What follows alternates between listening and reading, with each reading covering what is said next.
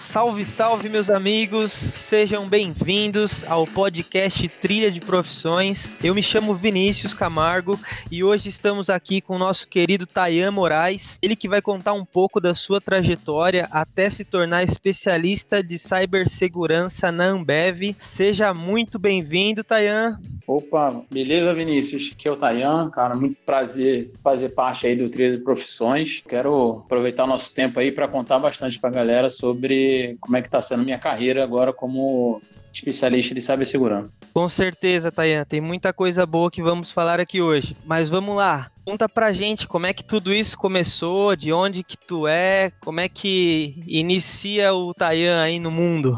Ah, cara, é, tem, é, é uma história com, com muitos episódios aí, digamos assim, né? Tá, dá, dá pra ser uma, um seriado fácil da minha vida.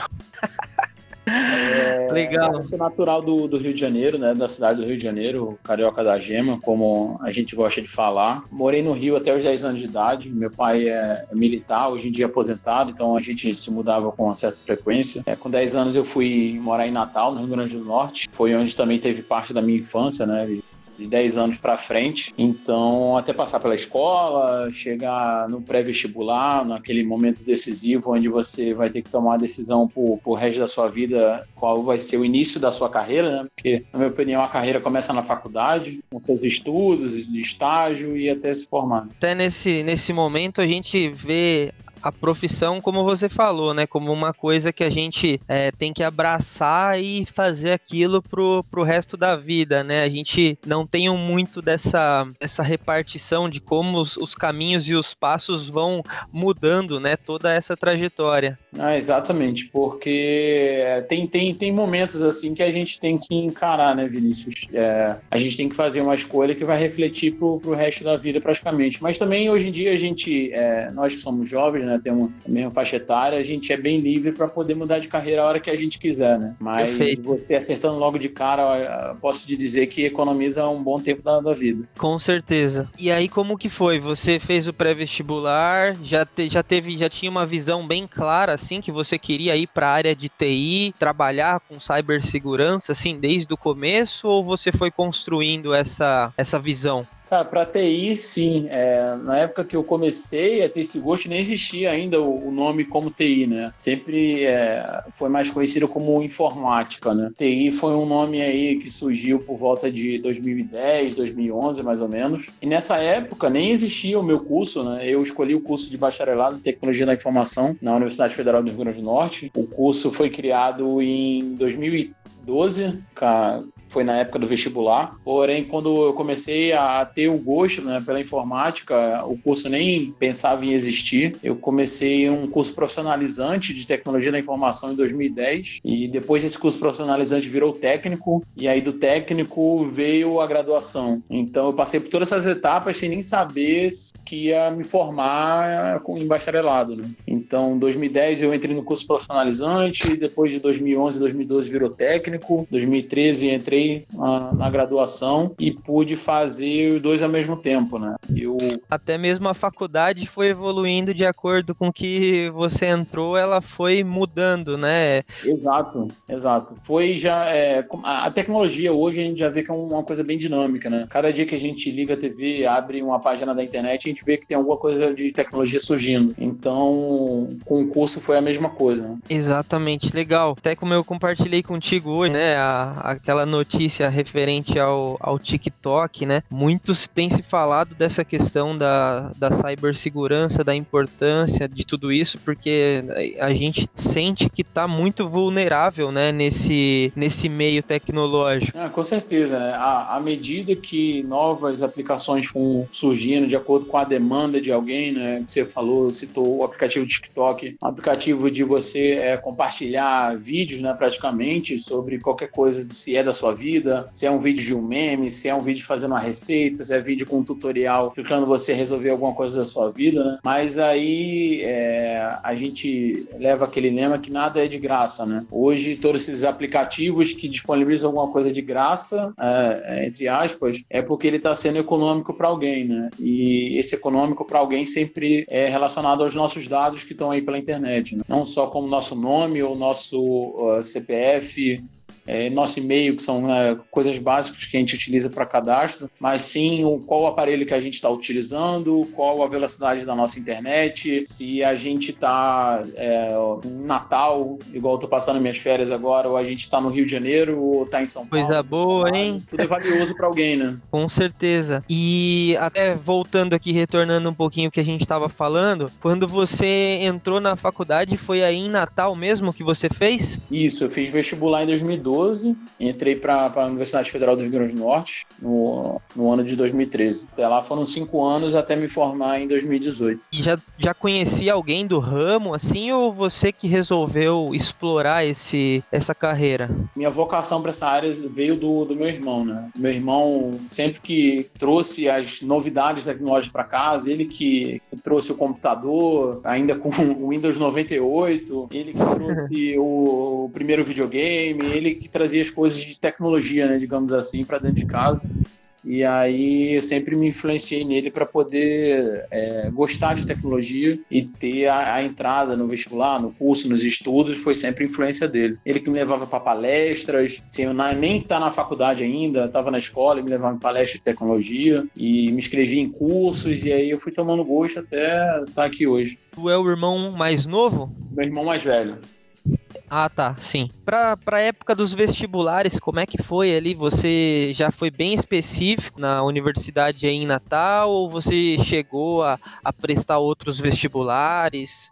pensou em ir para outros lugares? Eu, eu fiz só um, né, que foi o vestibular da UFRN, o vestibular tradicional, ainda não tinha adoção completa do Enem, né, ah, nesse período. Ainda estava naquela aquela época dividida, então fiz aquele vestibular tradicionalzão de dois dias, com redação, com é, prova descritiva, tudo que foi meio que mudado para o Enem, né? E eu tinha dois cursos na, na minha mente. Eu tinha um, um, amigo que ele fazia gestão de políticas públicas e fazia é, muita propaganda do curso para mim. Então eu pensei também para o lado de humanas, né? Gestão de políticas públicas. Mas aí ao longo da faculdade, quando eu vi a relação oficial dos cursos que ia ter em 2013, veio curso de, de tecnologia da informação, que foi onde eu realmente decidi, no dia da inscrição na faculdade, né, que você vai se inscrever o vestibular, eu botei lá qual era o curso de, de bacharelado em tecnologia da informação. Legal. Mas eu pensei em ir para outro também no comecinho, mas... É a mudança veio a tempo. Bom, aí depois que, aconteceu esse, esse período, né, que você entrou lá, já estava dentro do curso,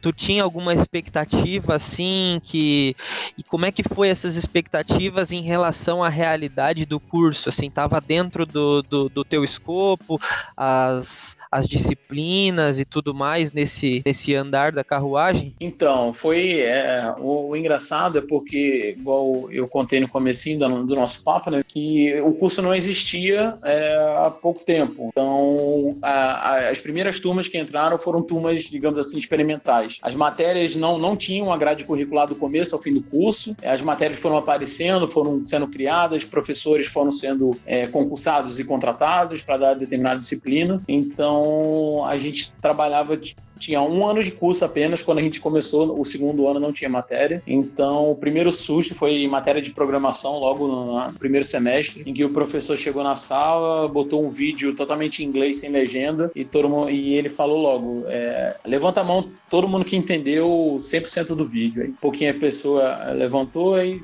então vou assumir que o, o restante não, não entendeu nada. Então, isso aqui é o primeiro dia para vocês começarem a procurar curso de inglês, porque se vocês não começarem a aprender inglês, vocês não vão saber nada daqui para o final do curso. E aí deu aquele susto, né? Mas se a gente for ver a história da informática, como ela surgiu, foi praticamente com tudo em inglês, né? Todos uhum. os sistemas são em inglês, as linguagens de programação são baseadas na língua inglesa, os dispositivos é, são chamados em termos em inglês. O PC, que todo mundo fala automaticamente, é personal computer. Então, é, tudo é inglês e se a gente está no curso de tecnologia e não soubesse é, a língua inglesa, realmente ia ter bastante dificuldade. E, e nessa época, né? e nessa época tu já sabia inglês? Como foi? Não, não, não sabia. É, sabia porque tinha matéria na, na, escola, né? Mas é aquele, aquele velho conhecido verbo to be, né? Que a gente aprendia na escola. Não tinha é, o inglês técnico nem o inglês é, de, de, conversar com outra pessoa, se me deparasse com um professor estrangeiro, que acontece muito na, nas universidades, né? Vim um professor estrangeiro, assim como livros, né? muitos livros na computação são em inglês, então se eu pegasse um livro em inglês, não ia entender muito. Então, no outro dia, eu fui lá, me matriculei no cursinho de inglês e, fiz até terminar ele também. Entendi. Isso me ajudou bastante. E nessa época, quais linguagens de programação, até já fazendo uma relação com o teu, com o teu dia de hoje, eram as mesmas linguagens de programação ou isso foi mudando de acordo com o tempo? Foi, foi mudando de acordo com o tempo, né? Porque vai, a cada dia vai é, aparecendo novas linguagens, novas utilizações. Eu, na, na minha funcionalidade de hoje, como profissional de cibersegurança, eu não atuo com linguagem de programação. Porém, é muito bom você ter a competência de, de dominar uma linguagem de programação ou até a lógica de programação, né? Quando a gente não está falando de, de sintaxe, não está falando propriamente da, da linguagem, está falando da lógica, como é que você faz a estruturação da linguagem de programação para executar determinadas funções. É, a gente na faculdade aprendeu C, a velha linguagem C, que é muito poderosa para diversas aplicações, C++, Java, é, a linguagem de formatação de texto, né, de hipertexto, que é o HTML5, CSS, e a gente foi aprendendo isso ao longo do curso, né? E mas a lógica de programação que é quando você começa a estruturar o pensamento é,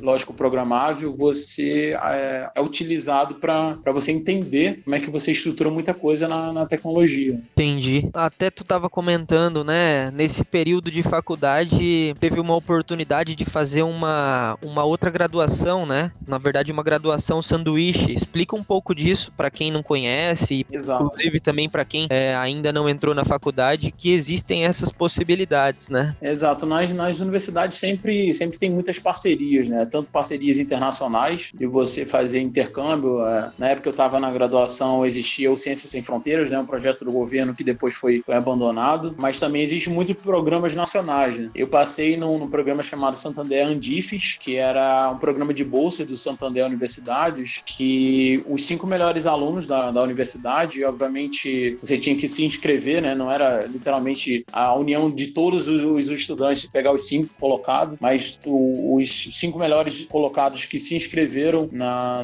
nesse programa de bolsa, você teria a oportunidade de estudar seis meses em, outro, em, qualquer outra universidade federal do país, com a bolsa do Santander, e você ter uma graduação sanduíche, né? Você ter um histórico escolar de outra universidade dentro do, do seu diploma. E isso foi lá em 2015, eu, eu lembro que eu passei em terceiro lugar, e aí escolhi a Unirio, a Universidade Federal do Estado do Rio, lá no, no Rio de Janeiro. Foi como eu consegui passar um ano lá, até mais do que a expectativa, né? A expectativa expectativa era seis meses e depois eu, eu, eu consegui ficar um ano. Foi uma boa experiência para mim estudar em outra universidade. Imagino, sem dúvidas, né? Porque querendo ou não é um outro ambiente, são outras pessoas, né? Você, inclusive, já começa a, se adaptar, né, ao ambiente, né? E aí depois dessa graduação sanduíche, tu voltou para concluir o curso e nesse período de faculdade teve alguma atividade complementar? Como é que foi daí a, o desafio desafio de conseguir sair, na verdade não sair, né, mas sim conseguir o primeiro emprego? É, é, essa parte é, da, da, das duas graduações me ajudou muito a ter muita uma formação generalista que eu podia embarcar em qualquer área da tecnologia, né? A gente tem área de rede, a gente tem área de programação tanto web como é, programação de aplicações como, é, desktop. A gente tem a, hoje em dia a gente tem computação em nuvem. É um, uma gama de, de áreas áreas que a gente consegue embarcar dentro da, da, da TI, né, da tecnologia da informação. Então, eu tive alguns estágios que pude é, complementar a minha experiência em, alguns campos que me ajudou a ter o primeiro emprego, né? Porque eu tive estágios antes de conseguir o primeiro emprego. Então, essas competências assim muito generalistas me ajudaram a conseguir no primeiro ano de faculdade. No primeiro, dia, ah, primeiro ano eu já consegui começar a trabalhar. Ah, legal. E aí já começou a colocar em prática também é, a parte teórica com a prática no, no trabalho e tudo mais. Que legal. Depois mais ou menos, fala um pouco dessa época dos estágios. É, tu tem alguma história aí de alguma, alguma cagada que tu fez, né? A gente normalmente, sempre quando é, tá começando, tem alguma inexperiência, né? Sempre acaba fazendo algum fato engraçado aí, alguma coisa para compartilhar com a gente? Ah, com certeza. Eu tive estágio tanto em, em instituição pública, é, em prefeituras, como também instituição privada. E, e, é assim, o que o pessoal tem muito medo, né? É, o estágio é, é estágio faculdade faculdade é o período que você tem carta branca para errar. Porque você está num período de, de experiência, você está num período que você está aprendendo é, novas profissões, novos uh, aprendizados. Então, é um período que você tem carta branca para errar, mas é aquele erro controlado, né? É um erro que você vai levar à falência a empresa que você está estagiando por você derrubar um servidor, por você derrubar um serviço, nem nada. É, incrivelmente, eu nunca tive esses erros catastróficos. A gente tem é, muita brincadeira na área de TI, que é você apagar backup ou você desligar a energia de um servidor, mas graças a Deus eu, eu nunca tive esses erros fatais. Tive sim muitos erros bobos que, por falta de atenção, é, é, aconteceram e aí eu fui corrigido a tempo pelo, pelos meus é, gestores, coordenadores e etc., que me ajudaram muito nessa época. Então eu acho que se eu não fiz cagada foi pra, porque alguém me ajudou a não fazer e alguém me alertou a tempo. Exatamente, né? Até por isso que existe o supervisor, né? O supervisor de estágio que acompanha tudo isso, né? E até essa me fez, me fez lembrar de um erro que eu, cometi, que eu cometi no meu estágio. Né? Tinha um e-mail para umas 400 pessoas, 400 estagiários, os líderes estavam todos nesse e-mail. Menina do RH enviou essa, esse e-mail sem cópia, né? Na verdade, ela enviou sem a cópia oculta. Ou seja, uhum. quando cada um respondesse, né? Se você respondesse para todos, esse e-mail ia para todos os, os, os, envolvidos no e-mail, o que não era para acontecer. Só ela queria saber essa resposta, né? E aí começou uma, uma troca de e-mails, né? Pessoal respondendo para todos errados e alguns começaram a ficar irritados. Beleza, um, um cara que trabalhava comigo, o Rafa, enviou errado também. Aí eu fui lá, ainda dei uma zoada nele. Falei, pô, Rafa, que vacilo. Como é que você enviou o e-mail para todo mundo, né? E aí acabou a nossa reunião de manhã. Eu sentei no computador lá, falei, pô, preciso responder aquele e-mail. Foi aí que eu respondi ele. Da mesma forma. Da mesma forma, mandei errado, né? O, o computador deu um bip ali assim, eu começou a voltar alguns e-mails, e aí tinha um chat da empresa também, né? Tipo um MSN, tipo um WhatsApp, assim, começou já... né? Exatamente, e começou a vir aquele monte de gargalhada, assim, né? Muitos amigos na época fazendo estágio, e aí já começou uma ligação de uma área para outra. O cara, inclusive, ele recortou a minha a minha assinatura, assim, e ele fez tipo uhum. um, um, tutorial de como enviar e-mails, sabe? Mas, enfim, aí a mulher do RH me ligou, teoricamente eu fui o bulinado da, da, da situação, assim, né? né? Mas... É, são coisas que acontecem muito, né, no nosso início de carreira, Vinícius. Na hora, naquela hora a gente é, fica meio desesperado por não gostar muito de errar, né? Mas é isso com certeza ajuda a gente lá na frente a, a se lembrar e não cometer o mesmo erro, né? O estágio, o estágio é aquele momento que a gente tem carta branca, né, para poder errar e não ser muito é, crucificada por isso, né? Até rola essas brincadeiras e tudo que o estagiário fez é, bobagem algum, sobre Perfeito. isso, né? Ele tomou uma advertência, né? Então a, acontece isso, acaba as, as advertências, enfim, a gente vai se moldando e aprendendo. E aí você começou a contar das tuas antes de conseguir o teu primeiro emprego, que você teve essa oportunidade de fazer alguns estágios. Como que foi essa esses estágios? É, então, eu, eu comecei a, a participar de algum, algumas bolsas né, na, na universidade que tinham a iniciação científica, a iniciação profissional, para você ir é, assumindo alguns projetos assim que poderiam contribuir algum, algum um, avanço acadêmico né, durante as disciplinas e também alguns estágios que não eram muito remunerados. Né? Você recebia bolsa é, auxílio, então não, não é muita uma espécie de remuneração, só para você cobrir alguns custos, né? E isso me ajudou a, a, a, começar nessa vida profissional e saber que, que realmente era isso que eu queria para o futuro. 2013 foi a minha primeira carteira assinada. Eu pude participar de um projeto de três meses a, a serviço do Google Maps, não era diretamente para o Google Maps, mas era uma empresa terceirizada que contratou algumas pessoas para fazer pesquisa através do Google Maps. Então a gente saía na cidade toda, ia em cada, é, em cada comércio e pegava algumas informações informações e subia no servidor do Google. Quando a gente faz aquelas pesquisas no Google procurando qualquer estabelecimento, aparece foto, de, é,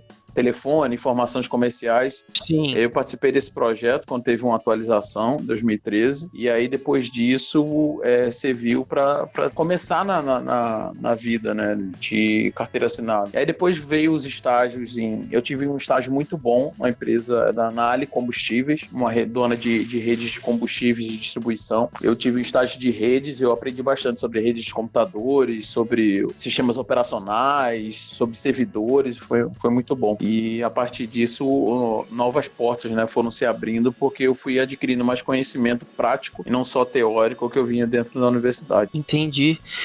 E também teve aquela, aquele episódio que tu comentou que você conseguiu um, o trabalho na, nas Olimpíadas. Isso aí já. Isso foi antes, né? Isso aí foi antes ou já, você já tinha voltado pro Rio? Para as Olimpíadas foi quando eu tinha voltado pro Rio, né? Em 2016. É, tava participando de alguns é, eventos testes como voluntário. Já estava começando a conhecer o ambiente, né? De, das Olimpíadas, ainda é, quando estavam verificando as, o desempenho das arenas, a, a, das arenas esportivas e tudo mais. E aí perguntei pro pessoal, né? Pô, será que não tem é, vaga definitiva, né? Não como voluntário, mas para receber, você ser um funcionário, fala, tem, é, procura em tal endereço que tá, tá tendo muita chamada. Eu falei, ah, então vou procurar. Porque, como a gente conversou, né, eu passei ah, naquele projeto do o programa de bolsa do Santander e já estava chegando naquela, naquela etapa final que a bolsa ia se encerrar, né? E aí eu já tava, pô, tem que procurar algum jeito de me manter aqui, aqui no Rio enquanto eu estiver é, na faculdade ainda no segundo período.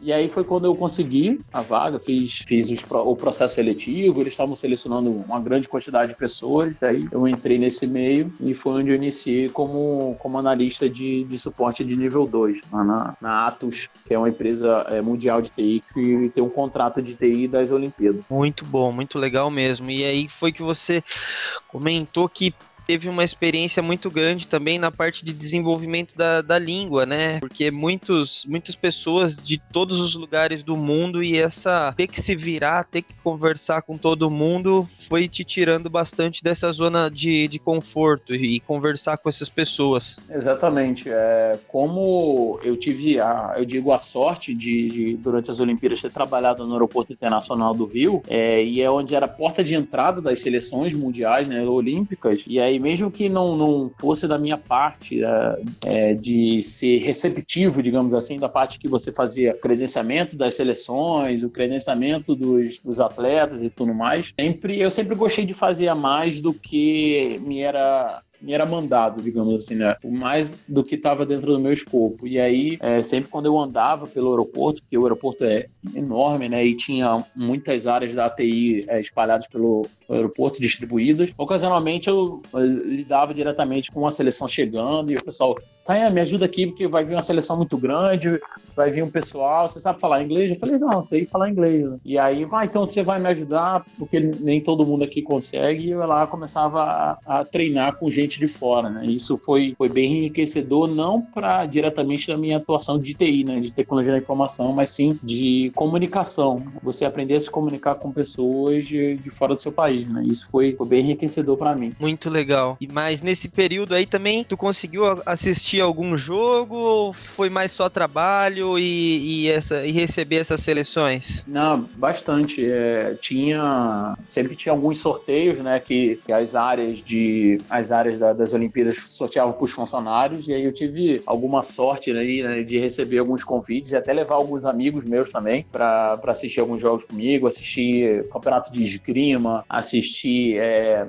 natação, assistir handball, assistir é, muitas é, competições que você estava acostumado a ver ali na, na TV, né? E de repente uhum. você está ali assistindo ao vivo dentro de uma arena esportiva, vendo a seleção do seu país, jogando contra a seleção. E, e deu para experimentar também um pouco das Olimpíadas, né? Eu fiquei muito nos bastidores, que a tecnologia historicamente não é, é uma coisa que aparece muito né, nas, nas empresas, é uma coisa mais escondida, que está ali pelo, pelo background fazendo as coisas acontecerem. Mas aí eu tive, tive a sorte de também ver as Olimpíadas acontecendo através de tudo que a tecnologia estava promovendo atrás da, nas transmissões, na, na disponibilidade de internet para as arenas e tudo mais. Muito legal. E aí tu tava comentando só fazer esse elo entre eu voltei, acho que eu voltei um pouco essa questão das Olimpíadas, né? Mas aí tu comentou do teu estágio da, das redes e como que foi a continuidade disso, quais foram os, os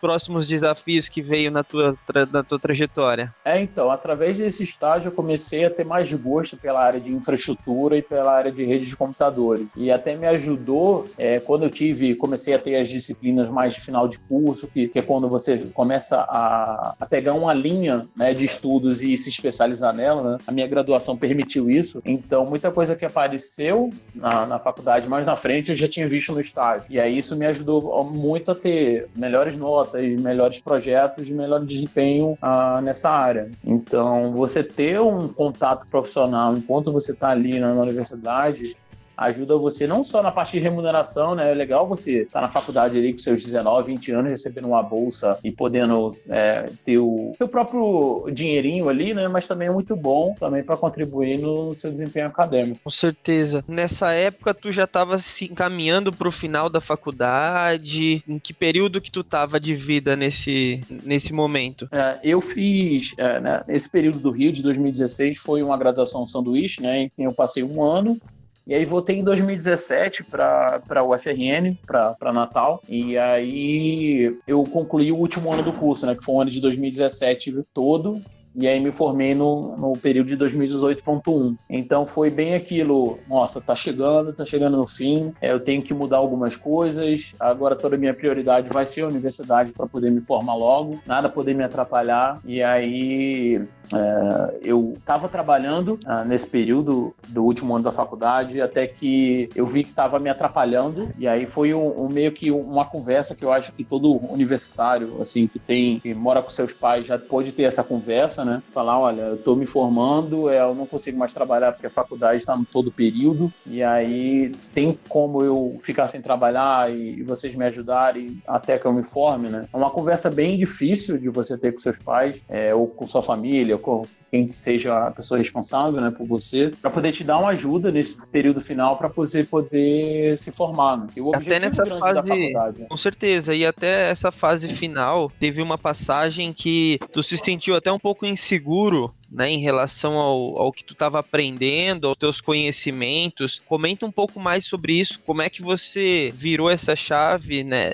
Teve essa passagem, mas venceu ela e conseguiu dar continuidade para concluir o curso. É, é, é, exatamente essa parte da família, Vinícius. E aí, quando é, eu tive é, a resposta dos meus pais falando: não, você tem que terminar sua faculdade porque é seu futuro. O trabalho você está tendo agora um dinheiro para poder se manter agora, mas aí a gente dá um jeito e, e você termina nessa faculdade. E quando eu tive é, esse suporte, né, foi extremamente importante para poder eu, eu, finalizar meus estudos. Quando eu tive esse suporte, falar, pô, meus pais estão me apoiando nisso, eu vou poder continuar é, a, o mesmo desempenho acadêmico que eu venho que eu venho tendo e concluir a faculdade e me formar, então vou dar tudo de mim agora para poder é, esse título, né, essa graduação, concluí logo. E aí foi, foi o que aconteceu. Em 2017 eu foquei todo na, na faculdade, é, foi um, um, período muito bom para o meu desempenho acadêmico, que eu, que eu, tive uma das melhores notas, e logo no 2018.1, que foi o primeiro período, veio, veio a certeza da, da, da, formatura, né? E aí foi aquela festa, meus pais dizendo que valeu todo o esforço, valeu todo o sacrifício que, que teve nesse último ano, e quando você está lá com, com o seu diploma na mão, né, de, de bacharel, e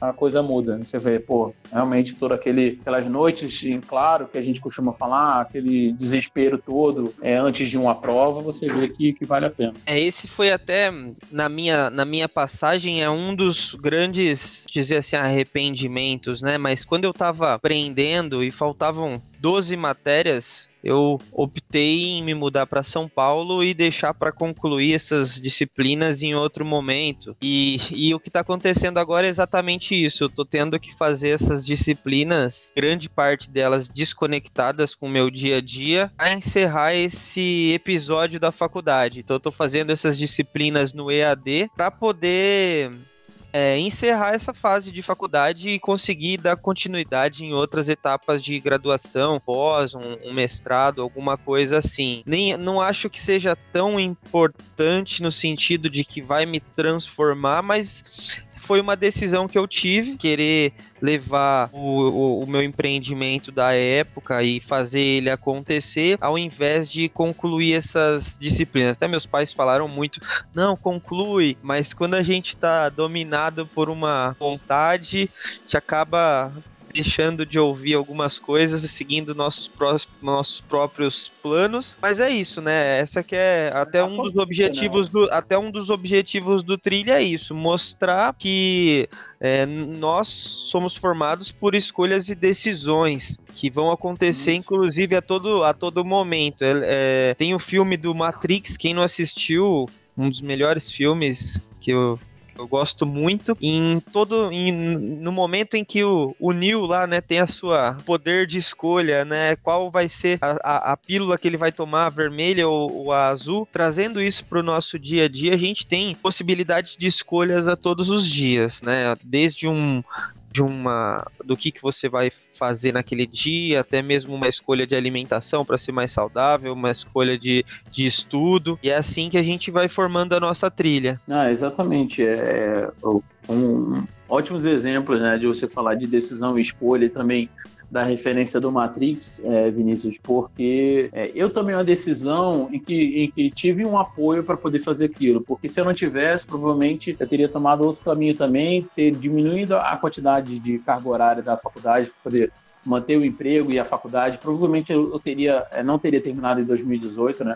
Poderia ter chegado a 2019 ou até esse ano de 2020, né? E aí ter se tornado uma coisa muito pior, porque a, a, a faculdade está tá as universidades né, do Brasil totalmente paradas, não só do Brasil como do mundo, né? E aí ter, ter acarretado alguns outros problemas na, na, na, minha decisão de carreira. Mas foi uma decisão que eu tive que tomar naquele momento. E aí a gente acaba sendo o refém dessas decisões, seja ela boa ou ruim. No meu caso, foi muito boa ter tomado a decisão naquele momento. Foi uma, uma decisão cirúrgica, né? Mas aí e... nem, você teve uma outra oportunidade, que era do, você estava empreendendo, naquele momento a sua decisão era você continuar com o seu empreendimento e a faculdade você podia tocar em qualquer outro momento da sua vida, né? E com certeza você também teve a decisão correta do seu ponto de vista. Perfeito. E o que, que mudou para ti depois dessa, dessa formatura, aquele momento de festividade, toda a família toda feliz, tu conseguiu vencer essa etapa e o que, que mudou depois desse período? É, é, esse período, esse período de festividade só durou, eu digo que só durou uma noite, né? Foi, nossa, se formou, não, não, tá? Não fez mais do que a... O, é, a obrigação, exatamente. Só durou essa noite, no outro dia já é, você tem que procurar um emprego, você tem que procurar um emprego, agora que você está formado, você tem que tomar a decisão. E aí foi quando é, a pressão aumentou, né? a pressão diminuiu, formatura, festa, foto, e aí eu falei, não, beleza, agora é, agora agora é botar a cara e ver onde é que, que eu posso ir. E durante a graduação adquiri essa experiência com estágio e, e empregos e me ajudou a ter um, uma bagagem para poder, quando fosse me candidatar num, num emprego mais é, formal, né, uma visão mais de longo prazo, poder falar, olha, eu tenho esse tipo de experiência, porque que a gente, é, na, na TI, o pessoal é, brinca muito, né, faz vários memes sobre você fazer algum emprego ou um estágio, você precisa de experiência, mas para você ter experiência, precisa de algum emprego e algum estágio, né? Fica num, numa bola de neve e você não consegue ver o fim. Então, no, da minha parte, eu tive essa experiência é, através da, da, faculdade e quando eu fui, é, eu levei duas semanas para encontrar um emprego depois que eu me formei, que foi quando eu tive foi a oportunidade rápido, de voltar. Né? Foi muito rápido, muito rápido. E foi onde eu, eu arrumei um emprego no no Rio. Eu já estava em Natal, tinha acabado de me formar e aí voltei para o Rio para poder trabalhar. E foi um e foi bem arriscado, se você me permitir, foi bem arriscado porque eu fui com a empresa que eu não tinha contrato, não tinha nada assinado e o pessoal só falou, vou ter certeza que você vem? Eu falei, vou, vou sim. Hum, e aí o, o meu contrato veio depois que eu já estava trabalhando, né? Poderia ter sido um, um, golpe, poderia ser uma fraude, eu poderia ter, ter, ter, sido enganado, mas graças a Deus, quando cheguei lá, o pessoal fez o meu contrato, é, botou tudo em ordem, salário, passagem, os benefícios, e aí eu pude começar efetivamente. Coisa linda. E como que era o teu dia a dia nesse, nesse teu no trabalho? O que, que você fazia? É, então, é, esse trabalho eu fui analista de infraestrutura na, na prefeitura do Rio. É, era, era contratado de, um, de uma empresa terceira né, para trabalhar alocado na prefeitura do Rio. E foi tipo assim: o, o cara que estava no meu lugar, ele estava indo embora para o Canadá. Ele tinha pedido demissão, mas estava naquele período de até arrumar outra pessoa, é, ele tinha que ficar. E aí eu tive três dias só com ele, apenas três dias que ele ficou é, me passando todas as coisas. E depois, no quarto dia, já era eu por mim mesmo assumindo tudo. É, e foi aquele, aquele baque, é, assumindo uma infraestrutura é, grande de, de serviços da, da, Prefeitura do Rio, né? Pra, de todas a, a, as demandas que a Prefeitura tem de serviços de TI. E me vi ali e falei, pô, e agora? Como é que eu faço?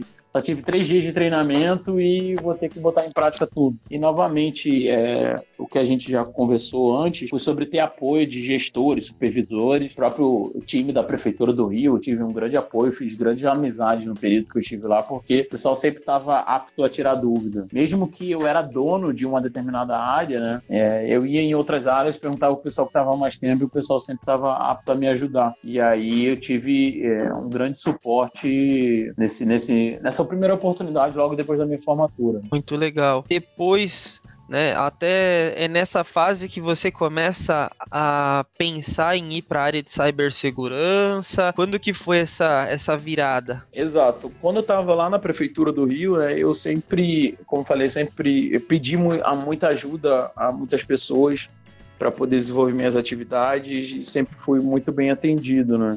E aí um, um dos gerentes lá da, da área de TI da, da prefeitura, ele me convidou para um evento.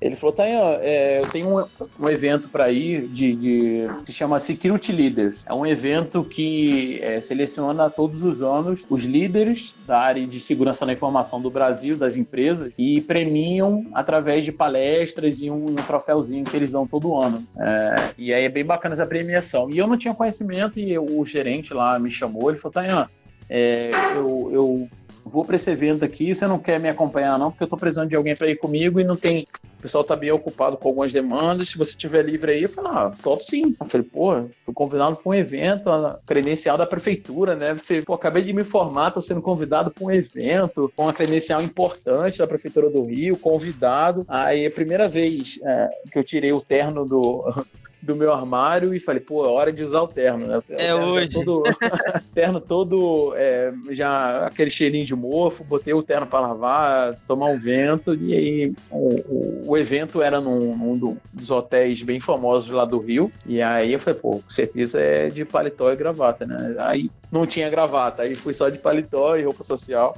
e foi um evento que eu comecei a ter noção de quanto aquela área é, é restrita, né? Historicamente tem uma falta de profissionais de, de segurança da informação, sabe, segurança, segurança cibernética a, aqui no Brasil. E aí eu vi que seria interessante se eu começasse a mudar para aquela área e começar a estudar sobre aquela área. Né? Então esse evento para mim foi um, foi um divisor de águas para saber o que eu, que eu ia querer como, como próximo como próximo desafio, né, de da área dentro da área de TI. Você comentou bastante dessa parte de estudo, né, que marcou bastante a tua trajetória. Para essa migração, eu imagino que tu tenha que ter estudado estudado bastante, ter feito alguns cursos. Me conta um pouco como foi essa dentro desse processo de migração, as decisões que tu teve, os cursos que você fez. Não, ótimo. É, nessa área de, de TI, assim como todas as outras, né, a gente, é, para se manter atualizado nos conceitos, nas teorias, nas práticas, é, a gente sempre tem que manter é, estudando, né? Sempre tem que manter atualizado com os conteúdos que estão acontecendo dentro da sua área, né? Eu aprendi isso com um professor da faculdade. Imagina um professor que tem que toda hora estar tá lá é, dando o conceito na sala de aula. Se ele não estudar, ele não, não vai fazer os alunos dele aprenderem. É a mesma coisa. Pouco é, tempo ele está defasado, né? Isso, exatamente. É, essa, essa demora em, em, você se atualizar pode deixar você para trás em muitos assuntos. Né? Então, eu não queria que isso acontecesse comigo. E aí foi quando eu pesquisei sobre certificações. Né? A área de TI, é, ela é muito, muito contornada por certificações profissionais, em que você estuda determinado assunto, faz uma prova numa instituição e aquela instituição te otorga um certificado dizendo que você é, é apto a, a a, de, a, controlar ou dominar determinado assunto, né? E aí eu comecei a pesquisar sobre isso, eu vi que a maioria das certificações nessa área são em dólares, é, são certificações é, americanas, então eu falei, pô, não consigo pagar mil dólares numa certificação. Vou ver aqui pelo Brasil, nas entidades certificadoras do Brasil. E foi quando eu descobri em São Paulo é, que tinha uma entidade certificadora que se chama IT Certs, é, em que eles davam um curso preparatório e em seguida você fazia a prova e se você fosse aprovado na prova, você poderia comprar as certificações. Então, você tinha um preparatório ali que você ia estudar sobre a, os conteúdos daquela certificação, ia tirar, e se você fosse bem, você pagava, se não, você poderia tentar uma nova vez, né? E aí eu uhum. conversei comigo sobre isso, um, um, amigo que inclusive entrou comigo junto nessa área de segurança da informação, e eu digo que eu evangelizei ele, eu conquistei ele para poder é, entrar comigo nessa, para poder a gente estudar junto.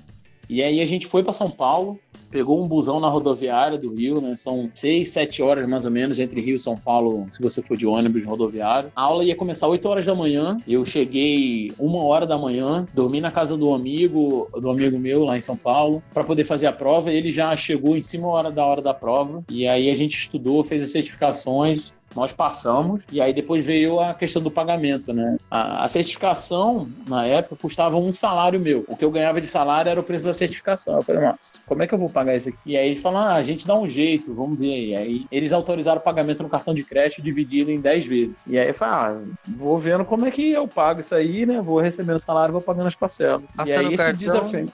É, passando o cartão, aquele cartão universitário que você tem e parece que é o, que é o dono do mundo, né? Com um limite baixíssimo, mas você conseguia comprar algumas coisas. E aí eu consegui comprar as certificações e isso me ajudou a ter outros olhos pro que vinha na frente, né? Falei, pô, legal, conquistei aqui um estudo, vou ver o que, que posso ir pra frente até que eu chegue numa posição de. a posição na área de segurança. E você vê que hoje esse, esse foi um dos momentos de virada onde você conseguiu a tua certificação, ganhou uma credibilidade do mercado. que isso te trouxe? Porque em todas as áreas existem provas de certificação, alguma especialização que tu pode fazer e isso de certa forma é, mostra que você tem os conhecimentos. Então eu tô até estudando muito a parte de metodologia ágil, certificação Scrum e tudo mais para a área de Product Owner, né? Dono de produto e, e, e, desenvolvimento de projetos digitais. E eu tô exatamente nesse momento, fazendo uma, uma certificação com. fazendo um curso de uma empresa que tem um, um nome na área, assim.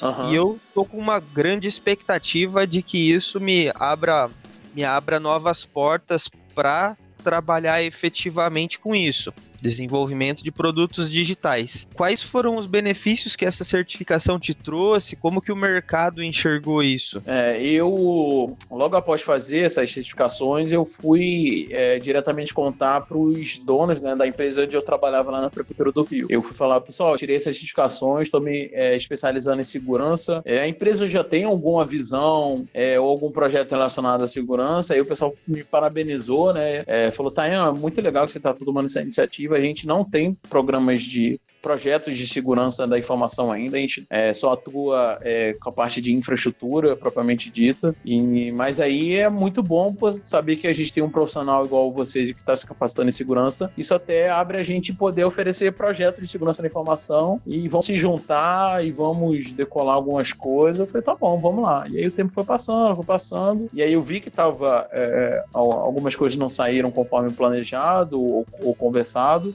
e aí foi quando eu comecei a pesquisar novas oportunidades profissionais na área de segurança da informação. Né? Só que o pessoal pedia muito mais coisa do que eu tinha até aquele momento. E aí foi quando eu vi a necessidade de fazer um novo estudo, fazer uma nova prova e direcionar melhor o que, que eu precisava ter para poder chegar onde eu queria. E aí foi quando eu vi que ah, abri um, um, processo seletivo de trainee numa, numa consultoria lá do, do Rio E aí eu me inscrevi nesse processo de trainee. O processo de trainee levou bons tempos, levou cerca de quatro, três meses. Enquanto isso, eu fui me capacitando mais. Fui é, me inscrevendo em cursos online que um, alguns indianos falavam e explicavam determinados conceitos. Né? Nessa área de segurança da informação tem muito curso que é feito é, gratuitamente por indianos, né?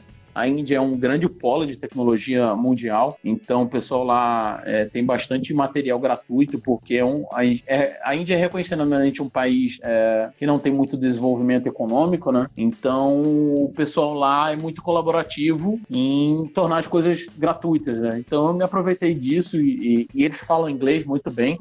Eles têm um grande desenvolvimento para a língua inglesa. E aí foi onde eu comecei a, a estudar gratuitamente e ver mais coisas enquanto esse projeto esse processo seletivo de trainee acontecia, enquanto eu também estava desenvolvendo minhas atividades na mesma empresa. E aí eu passei no processo seletivo, fui chamado. Quando eu fui comunicar a empresa, né? Aí eles falaram, pô, tá, a gente tá querendo iniciar os projetos de segurança e vai sair. Eu falei, ah, então. É, eu pensava que esse projeto ia sair antes, mas aí eu é, achei um, uma empresa me oferecia melhores condições e etc. E aí eu mudei para poder assumir um cargo de, de, de trainee, né? Mais destinado à área de segurança da informação. E aí essa passagem já é a tua última a tua, a tua última trajetória aí com a Ambev? Não, não. Foi uma empresa de consultoria e auditoria, né? E, e eu fiquei lá pouco tempo, porque é um, um processo, um processo de, de trainee. É, ele tinha um período para acontecer e aí eu acabei procurando outras vias. Não tive muito sucesso nessa empresa. Foi uma coisa que eu fiquei muito é, decepcionado é, comigo, porque é uma coisa que eu estava apostando muito alto e acabei não tive o, não, não tendo o sucesso que eu queria. Então minha, minha carreira deu uma mudada brusca é, nesse período, ali no, no, ano de 2018. Pensava que ia ter um, um longo período de nessa né, empresa e não, não foi bem assim. Então tive que mudar de área e para o que aparecesse, né? Quando você é, acontece uma mudança carreira que você não está esperando, você começa a, procurar outras áreas. Né? Talvez e até esse, vamos dizer assim, esse insucesso, esse aprendizado, inúmeras formas de analisar uma situação depois que ela passa. Você uhum. hoje, com mais maturidade, consegue enxergar alguns motivos que foram daquilo, ou até mesmo, enfim, quais foram, ou consegue enxergar algum motivo que, que caracterizou esse, essa situação? Dá, é, com certeza. No, quando você passa por, por uma situação é, de insucesso na vida profissional, você fica meio abalado e tenta arrumar culpados, né? Mas aí depois, quando você atinge uma maturidade, você vai tendo mais anos de vida e tal, você consegue perceber coisas que você poderia ter sido melhor, né? E aí foi, foi o que veio, tipo, comunicação, você saber se comunicar melhor com as pessoas, é, mas comunicar de, de, forma efetiva, você saber dizer suas dificuldades e não guardar para você, é, para você, não, eu vou melhorar nisso, mas aí você não mostra para outras pessoas que você está com dificuldade. E assim como, é, falando mais de mim, eu sempre quis fazer mais do que estava é, dentro do meu escopo, né? E, e, nem em todos os lugares isso é, é permitido, sabe, o Vinícius? Você uhum. fazer alguma coisa que não é da sua área,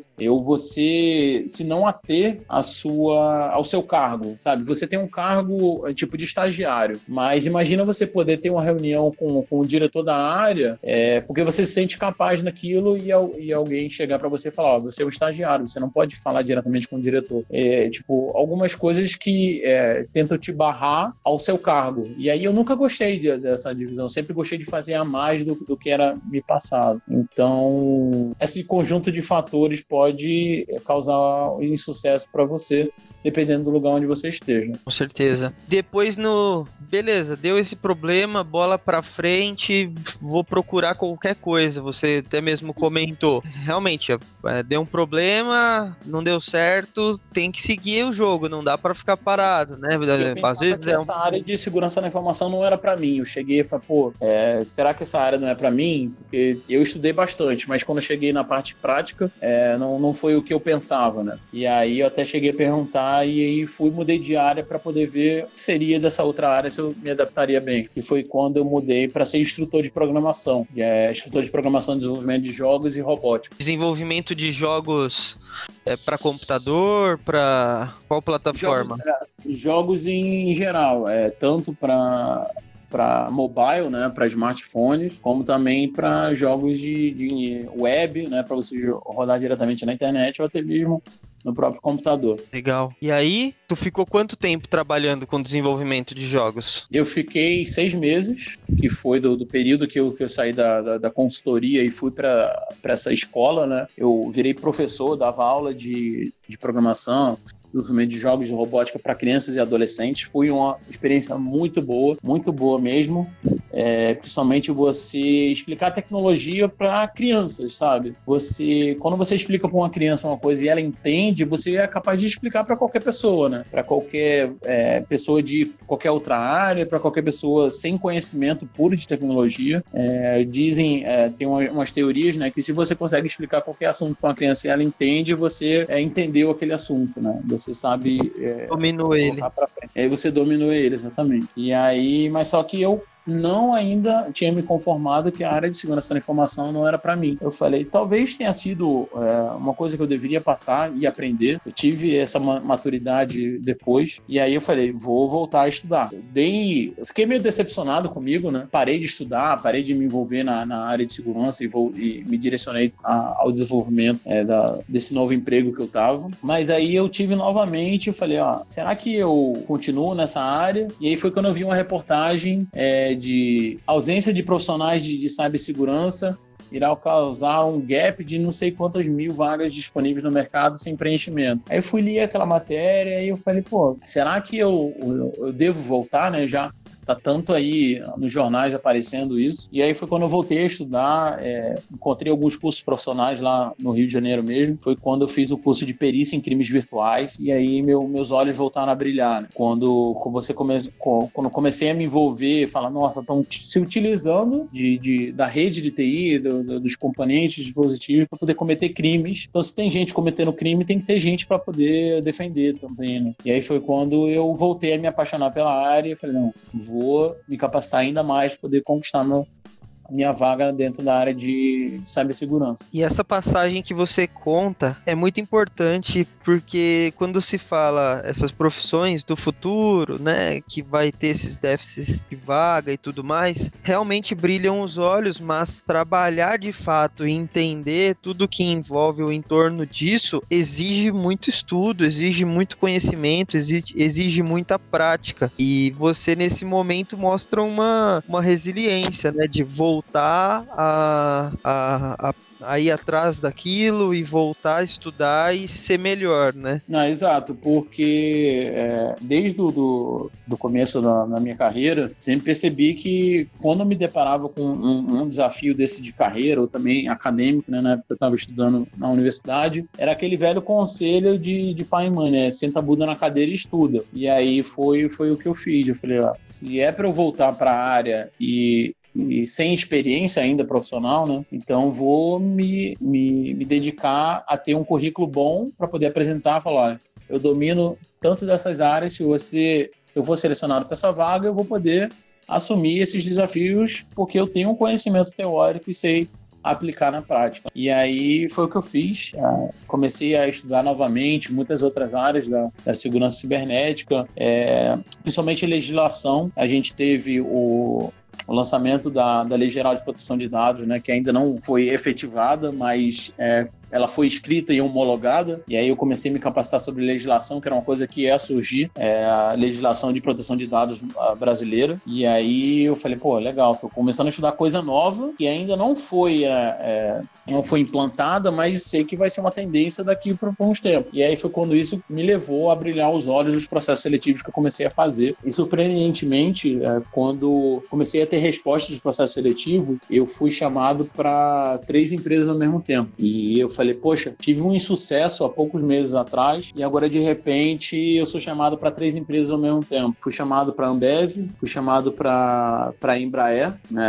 a, a nossa luz dos olhos de, de, produção de aviões e fui uhum. chamado para um, um banco, né, o, o banco original todos para a área de segurança da informação é, em São Paulo. Caramba, que legal, cara, que, que legal mesmo. Então, nessa, nesse momento, não só você, mas o mercado disse, né, aprovou que tu estava apto, né, preparado para executar de fato uma vaga de, de especialista de cibersegurança. E como Exatamente. foi essa escolha? Como é que você é, tomou essa decisão? Foi, foi uma decisão muito difícil, porque eu estava numa, é, numa empresa, uma empresa boa, que eu desenvolvendo as atividades de instrutor, mas a empresa que eu queria ir era para de segurança da informação por causa do, do, do cargo. Eu não tinha uma empresa é, alvo, né? Eu, eu tinha um cargo alvo, que era a área de, de especialista de segurança da informação, de cybersecurity. Então, conforme foi chegando é, as, as respostas, é, eu sempre fui muito apegado à religião, né? Então, fiz as minhas orações para o que fosse para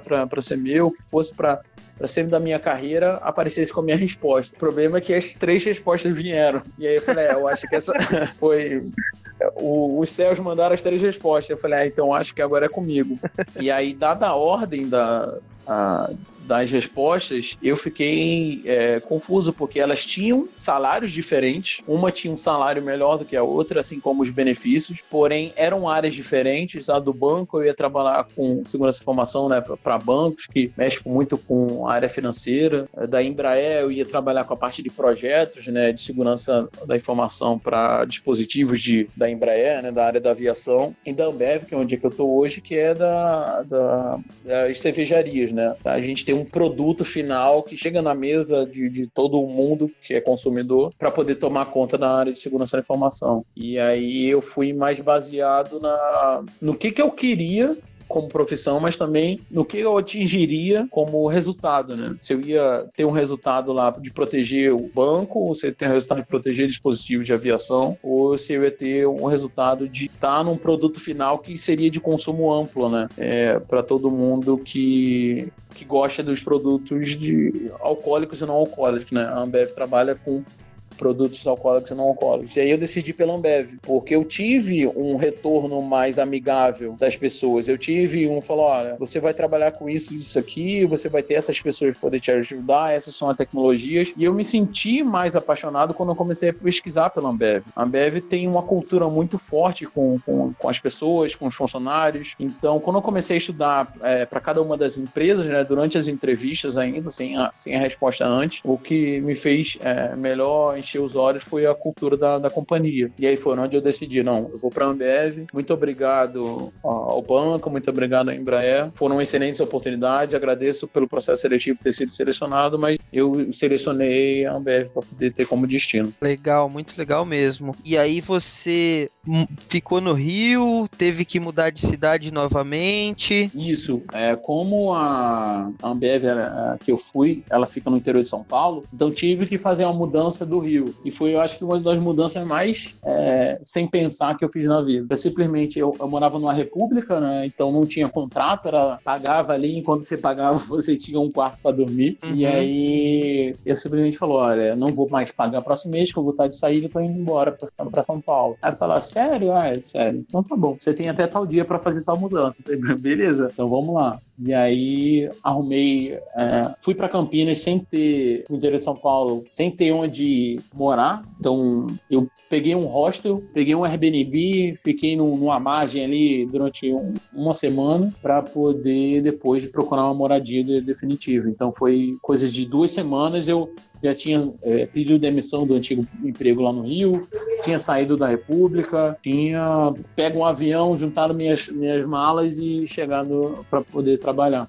Não, Legal. E conta um pouco agora desse período, dessa chegada, como é que é o teu dia a dia, como que você interage com as áreas, como que um engenheiro de cibersegurança interage com as áreas, os desafios do dia a dia. Ah, muito bom, Vinícius. É, eu tava, quando, assim como eu comecei, eu tive bastante treinamento, né, é, para entender como é que funcionava os processos da companhia, porque quando você trabalha numa empresa pequena, você tem recursos limitados e também processos processos limitados, né? Quando você chega numa companhia grande, você tem que ter um outro, outro pensamento, um, um outro cuidado para poder entender como é que tudo funciona para poder chegar e começar a trabalhar efetivamente. Né? Uhum. Aí comecei a ter muito apoio das pessoas e falar, é, tive uma, uma agenda de pessoas para poder conversar até que eu iniciasse é, o meu trabalho efetivamente. E aí eu saí conversando com várias pessoas de, de áreas diferentes, conversei com pessoas de cybersecurity que já existiam na empresa, até o, o, o funcionário que eu entrei no lugar dele,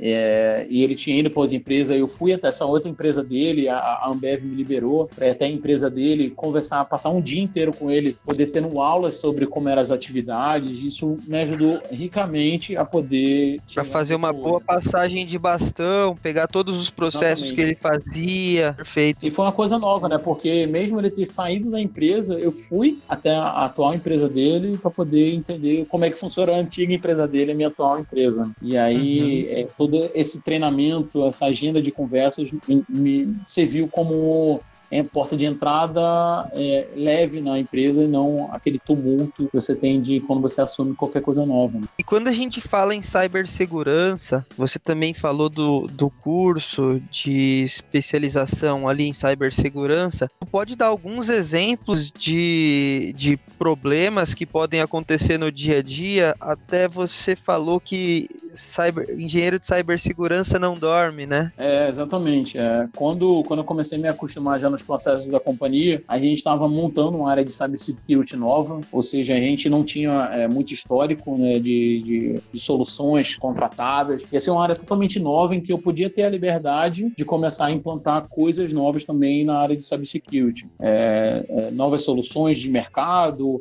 novos processos que protegeriam os dados da companhia e tudo mais. Então, não, não literalmente não dormia, porque as coisas começaram a acontecer mais rapidamente depois que eu já estava acostumado no cargo. É, e aí, essa parte de dormir, é, um pouco é brincadeira, um pouco não, porque você fica é, pensando no que pode acontecer, no que você poderia ter feito naquele dia e deixou para amanhã. E aí, entre a madrugada, pode acontecer algum ataque. E aí, quando você começa a assumir é, essa parte de segurança da informação, você fica vendo tantos exemplos ruins né, de, de fraudes, crimes, ataques cibernéticos, que você começa a ficar preocupado pensando que vai acontecer qualquer coisa a qualquer hora. E, e isso, através do, do, tempo que eu fui desenvolvendo, eu fui vendo que você precisa ter calma para poder é, é, exercer as suas atividades de uma forma mais tranquila, né? E que essa preocupação exacerbada pode até trazer problemas profissionais para você você e também pessoais. Você fica ansioso, pode ficar com medo de trabalhar para acontecer alguma coisa e você não saber lidar, e esse tipo de, de, de coisa, né, de situação. Tem até alguns exemplos que você falou é, nesse momento de pandemia que estão acontecendo, né, de, de fraudes tanto do, do, do auxílio quanto de recebimento de, de produto. Exatamente. É, é, essa pandemia fez com que muitas pessoas fossem para suas casas trabalhar da, da, das suas casas, também aumentou muito a comunicação entre a sua casa e a sua empresa, né? É, muitos dos meios que é utilizado isso são chamados de VPN, né? Virtual Private Network, que é uma comunicação que mesmo através da, da internet da sua casa, você consiga atingir a internet e a rede de comunicação da sua empresa, né? Como os cuidados é, com segurança da informação não nunca foram muito parte é, do conhecimento das pessoas por não ter o direcionamento é, nas escolas, nas universidades, mesmo que você não seja da área de tecnologia, cresceu muito o olho da, das pessoas que são criminosos cibernéticos em oportunidades que eles estavam vendo ali para poder ter mais abertura e, e né, através de práticas criminosas usando a internet. Então, o auxílio emergencial que todo mundo ia utilizar através do aplicativo da Caixa, ia utilizar a partir da infraestrutura da sua casa para poder fazer consultas. É, muitas pessoas que não tinham histórico de receber um, qualquer tipo de auxílio através de um serviço informatizado do banco, começaram é, a criar uma guerra de desinformação primeiro, né? Deixar as pessoas mal informadas para poder as pessoas começarem a procurar de várias fontes diferentes como é que seriam recebidas é, esse, esse provimentos vindo da Caixa Econômica Federal e do governo federal e ser utilizado de links falsos e para poder enganar as pessoas, fazer com que elas recebessem o auxílio emergencial ah, enquanto não estava nem ainda pronta, né? informando dados sensíveis, como CPF, nome completo, é, às vezes dados da própria Caixa, como a se conta, para que essas pessoas tivessem seu dinheiro roubado ou transferido para outras contas né, laranja, né? conhece bem. E assim como produtos de, de prevenção ao Covid-19, né, como álcool em gel, máscaras de proteção, luvas, é, foram criadas muitas empresas, muitas empresas criaram suas próprias campanhas, até a Ambev criou sua própria campanha de, de doação de álcool em gel, que primeiramente era para hospitais públicos, né, somente hospitais públicos, e aí criaram uma falsa campanha, o nosso time de cybersecurity teve conhecimento de uma falsa campanha que estava acontecendo no WhatsApp, em que se você se inscrevesse com seus dados pessoais, você receberia é, kits de álcool em gel na sua casa, né? Uma coisa que não é prática da, da companhia. E aí nosso time de cybersecurity tomou conhecimento e começou as ações é, mitigativas e de remediação para poder fazer essa campanha falsa. E assim como grandes ataques é, profissionais de malware e de vírus, na direcionando as empresas, que são grandes ataques chamados de ransomware, em que as empresas têm suas redes criptografadas e os criminosos cibernéticos pedem um resgate, né? geralmente em Bitcoin, que é uma moeda virtual, tem grande valor e baixa rastreabilidade. E essa pandemia teve tudo isso acontecendo ao mesmo tempo. Né? Ou seja, muito mais trabalho para os engenheiros de cibersegurança para conter todas essas, essas fraudes. E até entrando em, em alguns outros assuntos já que nós comentamos anteriormente, sobre o. Eu comentei contigo da insegurança que nós sentimos em, re, em relação à rede e tudo mais, e sempre a gente está entregando informações, até mesmo às vezes tem uma ligação do banco que te pede algumas informações, até mesmo aplicativos onde você simula lá como, como você vai ficar quando ficar velho, e o TikTok. Tu tem algumas dicas para passar para o pessoal de como é, mitigar, reduzir esse, esse tipo de, de fraude, vamos dizer, um, um hack, alguma coisa assim? Ah, com certeza, Vinícius. É... Tem algumas diretivas na... que, o... que os profissionais de cibersegurança divergem muito, que, que falam que o usuário, né, a pessoa é a primeira linha de ataque. E aí eu sou da, do campo que fala que o usuário é a primeira linha de defesa. Porque se a gente tem os nossos próprios é, usuários da nossa companhia, nossa empresa, assim como qualquer pessoa que se utiliza de tecnologia, se ela soubesse defender né, de práticas criminosas através da internet, é, os ataques vão começar a reduzir consideravelmente porque não tem ninguém que caia naquele tipo de golpe, né? Então, as pessoas é, sempre desconfiarem de tudo. Tipo, você tá recebendo um prêmio da loteria. Pô, eu joguei na loteria? Não. Então, por que eu teria recebido um prêmio se eu nunca joguei? É, você falou, comentou sobre bancos, né? Existem muitos golpes atrelados a bancos. Quando você recebe um SMS ou recebe um e-mail dizendo para atualizar o seu código, o seu token, né? De acesso àquele banco. Tá bom, eu tenho conta em, no banco X? Ah, não tenho, só tenho banco no, no, no, eu tenho conta no banco Y. Então por que o banco X está me pedindo para atualizar um token se eu não tenho conta lá? É sempre você começar a desconfiar de tudo, né? Tem muitas pessoas que são desconfiadas na, na vida comum, né? Você receber alguém parar no meio da rua e pedir o número da sua conta. Fala, pô, como é que tem uma pessoa no meio da rua é, pedindo minha conta, pedindo meu celular se eu nem conheço essa pessoa, se eu não tenho nada com ela? É a mesma coisa na internet, a gente começar a desconfiar de tudo, né? Então, você verificar é, essa situação de banco que eu comentei, você verificar é, grandes valores que estão sendo ofertados, ter cuidado com sorteios, ter cuidado com leilões através da internet. E muitas coisas agora que você não pode mais ir visitar estão sendo leiloadas ou vendidas através da internet. Esse preço é normal para esse produto que eu estou querendo comprar? Um carro que vale 30 mil reais está sendo ofertado por 10 mil reais. É normal esse preço? É, então, você desconfiar de tudo e também utilizar de soluções de, de segurança. Você tem um antivírus no seu computador, você tem um antivírus no seu smartphone, você se proteger é, quando você recebe um link no e-mail, você passar o mouse em cima daquele link ver se aquele link está escrito www.bancodobrasil.com.br ele tá mesmo, ou ele tá mostrando um direcionado, né? Exatamente, um link direcionado. Encurtadores de link, né? Que tem, são os famosos encurtadores de link, quando você tem um, um endereço muito grande, você coloca no encurtador, ele reduz para apenas alguns caracteres, isso tira a visibilidade de onde aquele link vai te levar. Você ter esses cuidados básicos vai ajudar você a se livrar de, de bastante problema. Ótimas dicas para todos, para todos, né? Tanto para quem tá mais ligado à, à internet, até mesmo mesmo para o pessoal que possui um pouco mais de idade, acaba é, tendo um pouco mais de vulnerabilidade nesses processos virtuais. E até caminhando por uma das últimas perguntas que a gente tem, analisando todas essas tensões geopolíticas, muito se fala de um, sei lá, uma possível guerra, né? A gente vê tantos países com inúmeros conflitos. Como que tu enxerga hoje uma um ataque cibernético, um ataque entre países, entre civilizações? Ah, então, tem é, essa é uma pergunta que, que muita gente está se fazendo, principalmente nesse ano de 2020, que a gente tem, você falou, muitas tensões geopolíticas entre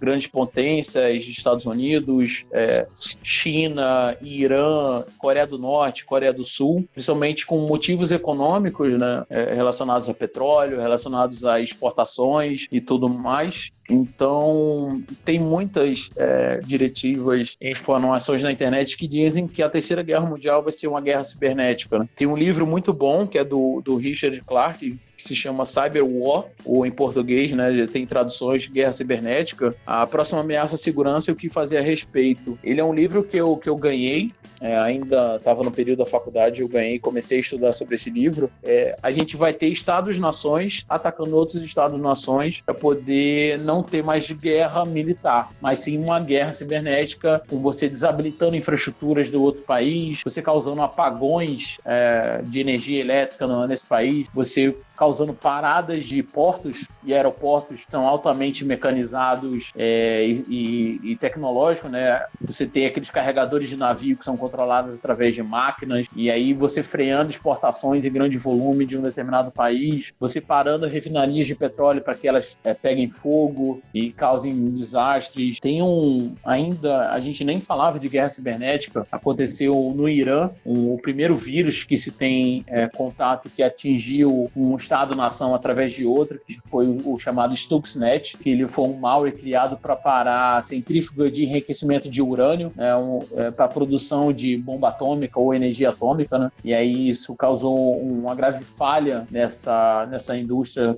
no Irã. Foi o primeiro fato que tem historicamente sobre isso. Então, não vai ter mais. É, dizer que não vai ter mais guerras militares é muito é, forte.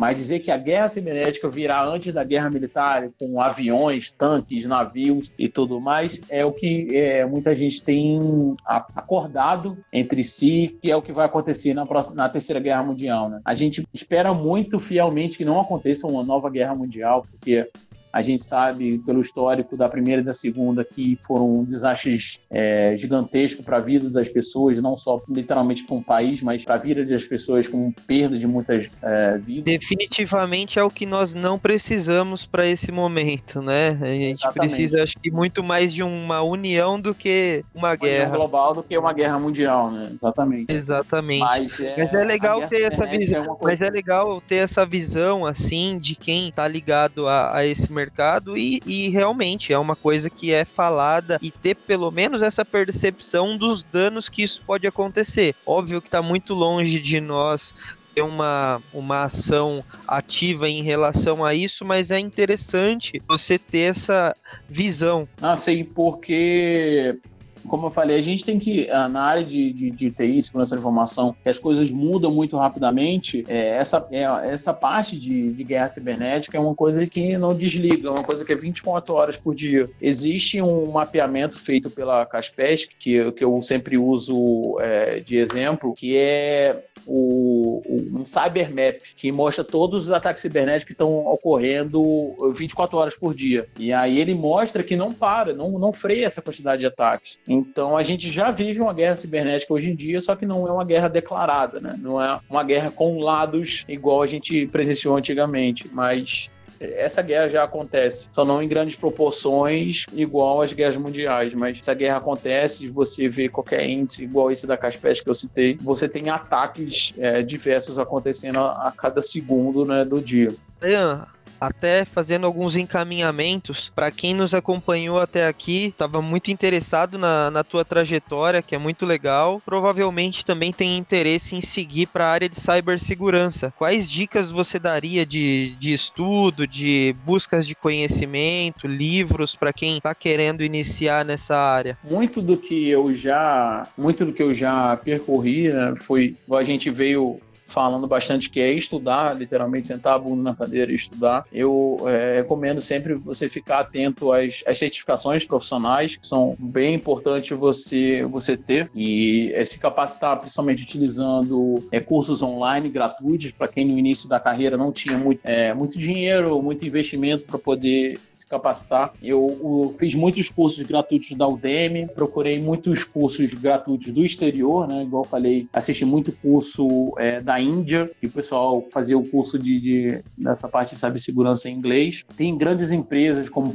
como a Competia e a Exim que garantem é, certificações profissionais da área de cybersecurity, que é um bom começo de carreira. Procurar cursos em presenciais que acontecem na sua cidade. Em São Paulo tem bastante curso, no Rio também tem. Então, no Rio tem uma, uma instituição muito famosa que é a IFNET, faz cursos de tecnologia e também tem, tem foco na área de, de segurança da informação. Em São Paulo, a IT Search, que foi onde eu comecei também a, a me capacitar. E dos livros que, que eu comentei, o, o, esse livro Cyber War, uh, o Guerra Cibernética, do Richard Clarke, é um livro muito bom para você ter noção do que do que está acontecendo e quais são os próximos passos dessa guerra cibernética tão eminente. Muito boas essas dicas e obrigado por elas. Com certeza vai ajudar muito quem está querendo ingressar aí nessa nova área. E até saindo um pouco desse assunto, fala pra gente o que, que tu gosta de fazer quando tu tá fugindo do, da rotina de trabalho, no teu dia a dia, quais são os seus hobbies?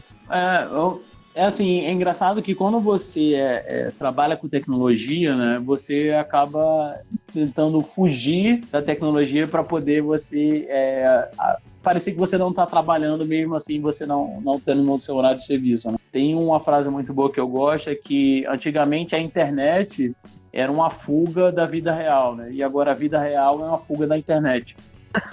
Então, Faz muito sentido. É, extremamente, porque eu gosto muito de viajar, é, eu gosto muito de ir para o meio do mato, eu gosto muito de é, ficar em contato com a natureza, sem internet, sem é, e-mails, sem esse tipo de coisa. Gosto muito de, de dirigir, então sempre quando tem alguma viagem para poder fazer de carro, eu prefiro fazer de carro, porque eu gosto de ver na paisagem e fazendo as paradas no meio da cidade. Assim como também na parte de tecnologia, né? Igual eu falei, não tem, não tem como a gente fugir mesmo estando fora do trabalho, eu gosto muito de jogar videogame. Particularmente, sou muito bom quando eu tô jogando, eu fico bastante concentrado no, no jogo e acabo fazendo amizade no jogo. É igual a gente tá usando o Discord, né, para poder gravar, gravar. nosso podcast. E aí eu uso o Discord para jogar, para estar em contato com meus amigos do, do videogame. Esse contato com a tecnologia também você pode usar. É, a gente falou bastante sobre é, usos criminosos, fraudes e etc. Mas também a tecnologia tem muita coisa boa para você se utilizar, né? Então, com certeza. Também utilizo nos meus hobbies, é, assistir um filme no Netflix, é, assistir um, um tutorial é, para alguma coisa da minha vida no YouTube, procurar assistir um vídeo de meme engraçado para poder ver no YouTube. Então, é, tem muita coisa aí que, que dá para fazer, principalmente sempre acompanhada de uma cervejinha, né? Oh, você... Com certeza.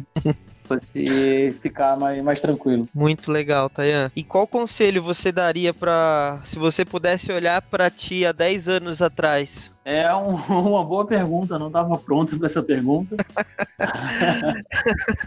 Mas é, 25, eu tenho 25 anos agora, né? Se fosse 10 anos atrás eu estaria 15, então eu ainda estava no ensino médio é, e era muito ali a cabeça videogame, jogar bola, estudar para prova um dia antes na escola. Mas se eu pudesse dar um conselho é para continuar estudando, porque vale muito a pena todo as noites em claro, é, você escolher entre estudar ou sair com seus amigos para jogar bola, você estudar e procurar um momento mais adequado para você jogar bola, porque sempre tem tempo, né, final de semana, para você se dedicar aos investimentos. Mas o meu conselho, principalmente, é você estudar e ser focado no que você quer para o futuro. Porque quanto antes a gente decidir o que a gente quer para o futuro, com questão de carreira, questão de, de decisões e escolhas que a gente debateu muito aqui, quanto mais cedo você tem em mente o que você quer fazer da sua vida, vai, vai te economizar uns bons anos é, de, de decisão, né? Em vez de você passar os anos e você tiver decidir, ah, vou decidir amanhã, decidir amanhã, se já tiver uma decisão certa, que sempre é, vai caber adaptabilidade, né? Igual eu tive muita mudança ali dentro do, do, da minha carreira e ainda vou ter muito ainda, uma vez que eu ainda estou no início, mas é Pô, mas, mas, mas 60 anos aí pela frente de, de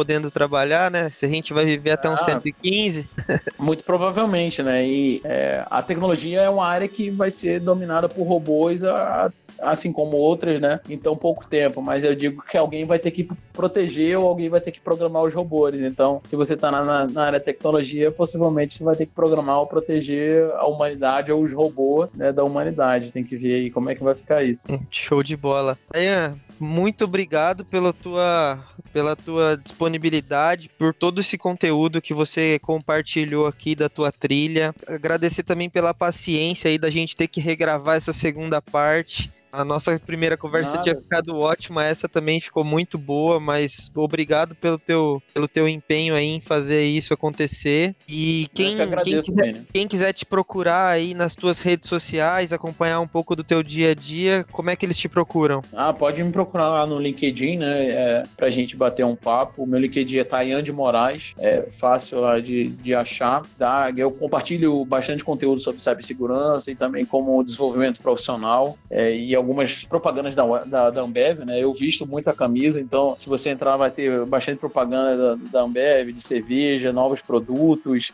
e coisas é, boas que a, que a, nossa companhia faz. Mas aí, bater um papo profissional, pode procurar lá no LinkedIn que eu vou estar à disposição para a gente conversar e poder ajudar. Eu tive muita ajuda na, na, minha carreira, até hoje eu tenho. Então, quem eu puder ajudar também, poder pagar né, toda essa ajuda que eu tenho com as pessoas ao meu redor, também pode ficar à vontade que eu, vou estar disponível para ajudar. Show de bola. Galera, muito obrigado para quem nos acompanhou até aqui. Parabéns. Espero que essa conversa tenha trazido muitos insights e tenha te ajudado e até mesmo é, desmistificado um pouco desse assunto né, de cibersegurança. Muito obrigado a todos, um grande abraço, fiquem bem e até a próxima. Valeu, Valeu Tayan.